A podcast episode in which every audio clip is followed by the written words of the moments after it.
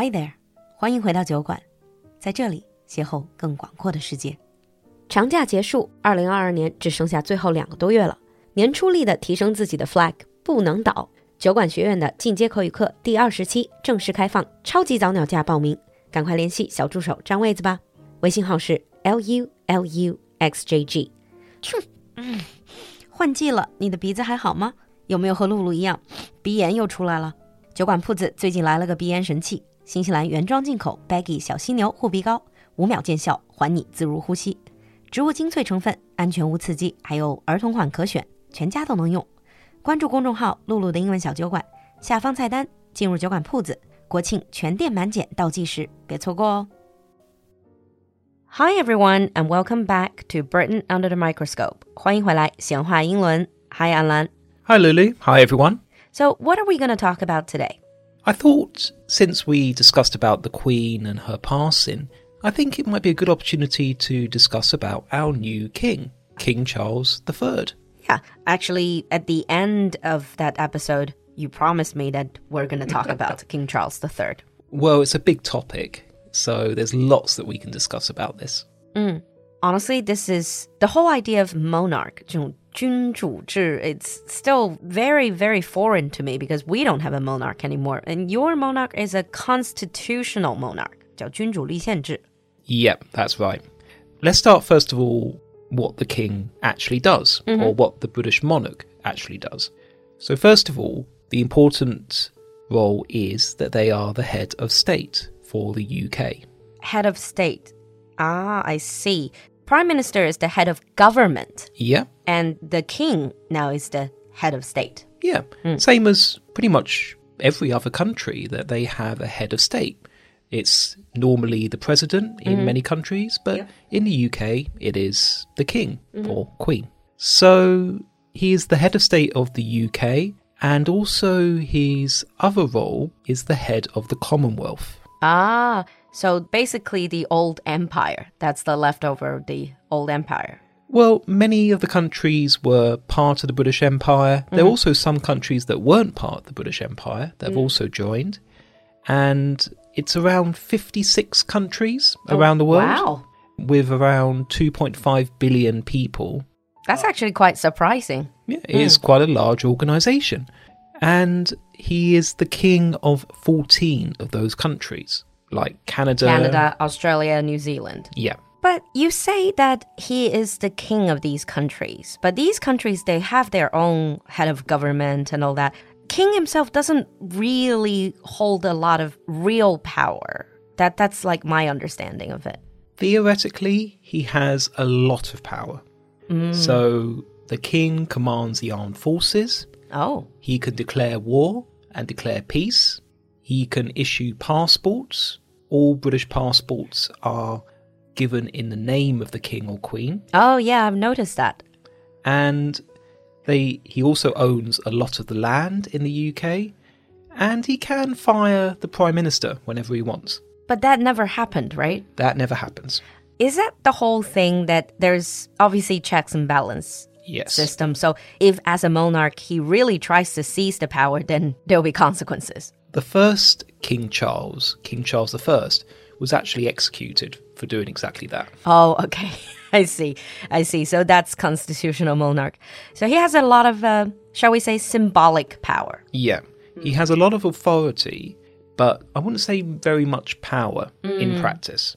And when you say symbolic, that's also an important part of the role because the king has to be politically neutral. Oh, so he cannot choose sides No, in terms of political parties. that's because the people choose the government, but the government is technically his government.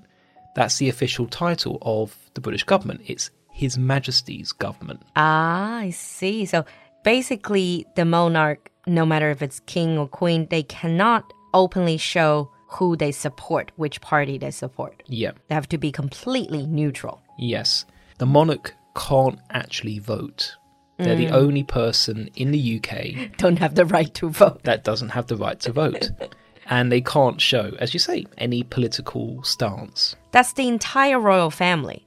just the king. Just the king. So the royal family can actually have political standing. Well, it's probably best they don't. Ah, I see. I see. Interesting. But the king or the queen, they actually do meet up with the prime minister. Yeah, every Wednesday, every week, Oh, the king would meet our prime minister. And basically, this is an opportunity for the prime minister to brief the king on what is happening in government and around the world. But also, it's an opportunity for the prime minister to talk to somebody who she knows won't actually reveal anything that they've discussed. Oh, because it's completely confidential. It's completely confidential. There are no minutes. If a prime minister, in some cases it has happened, if a prime minister has actually mentioned what they discussed, that's a big no no. It's almost like seeing a shrink. Pretty much. That's what actually some former prime ministers have said. It's like seeing a psychologist because they know that they are talking to the only person who doesn't want their job.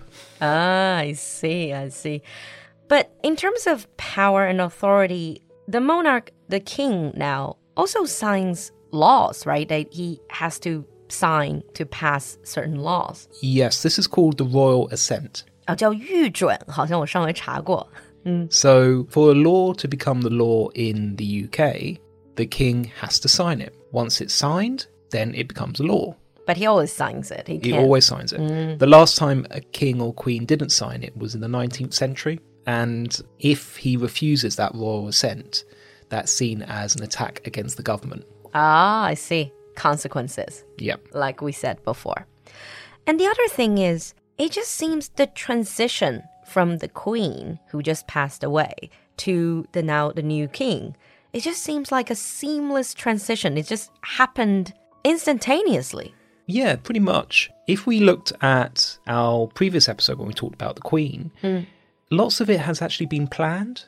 So her funeral, the transition between her and the King, but also constitutionally. There is no period under our constitution where we do not have a monarch. I see. So there are absolutely no pauses. No. There's a very famous saying the king or the queen is dead, long live the king.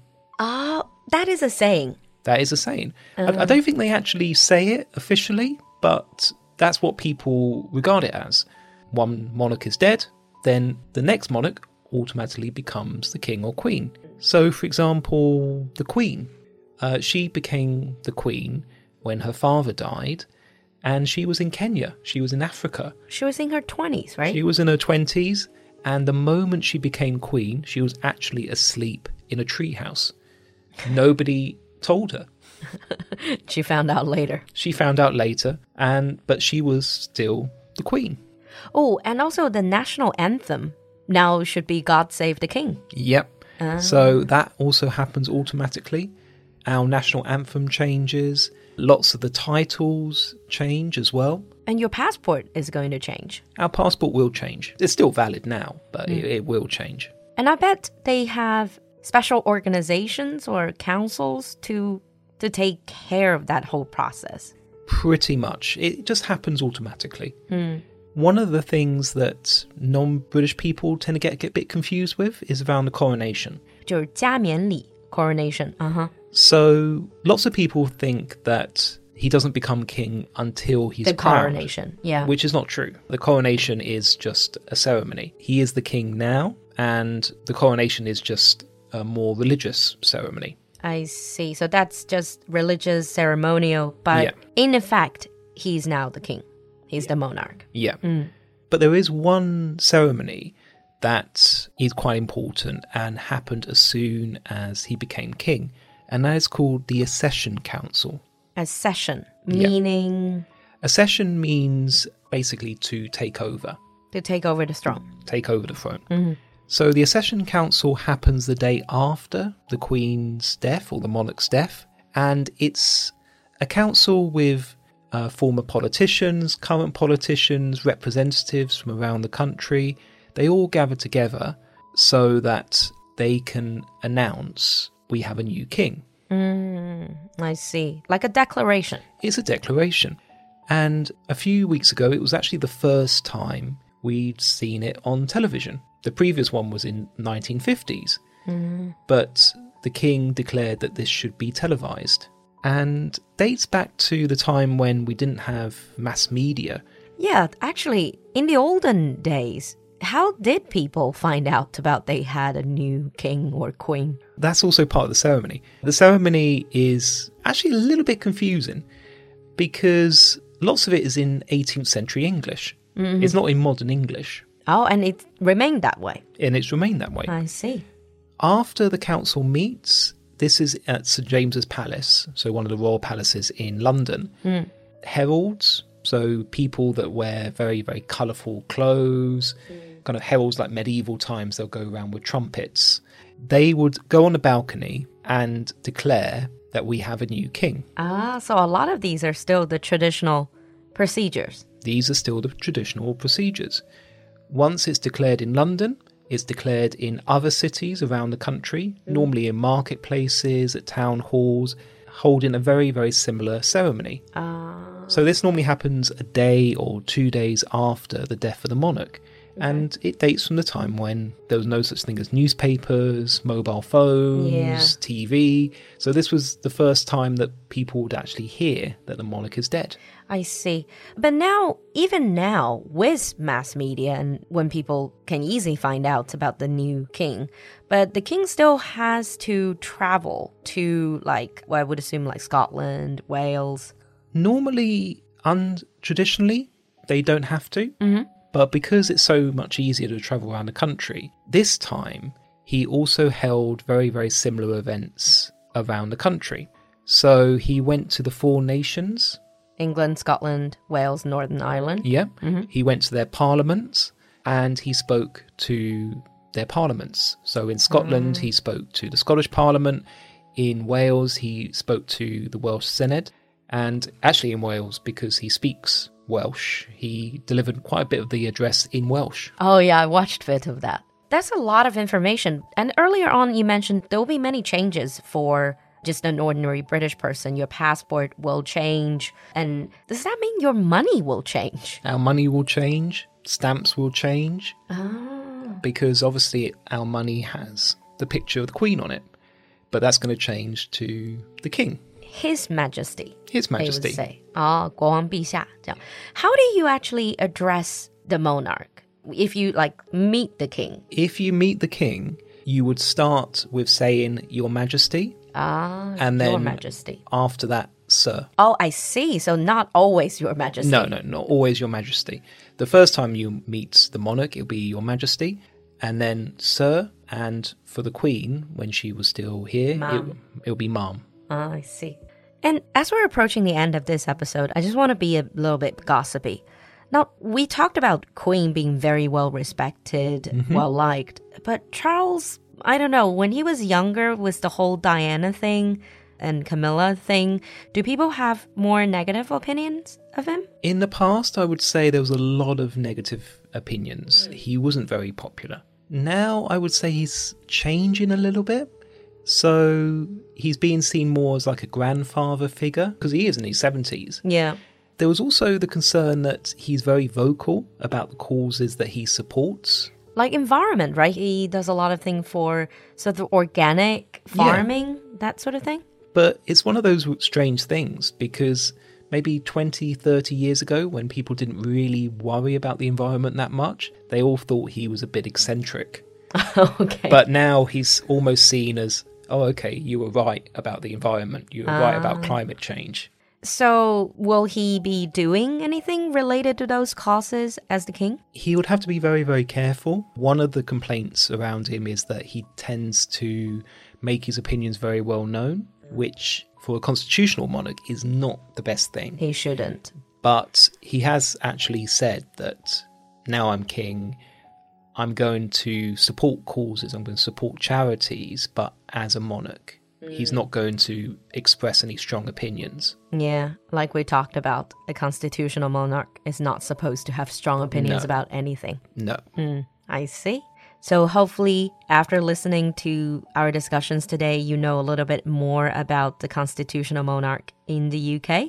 If you have any questions, leave us a comment in the comment section. Thank you, Anlan. Thanks, Lily. Bye, everyone. We'll see you next time. Bye. Bye.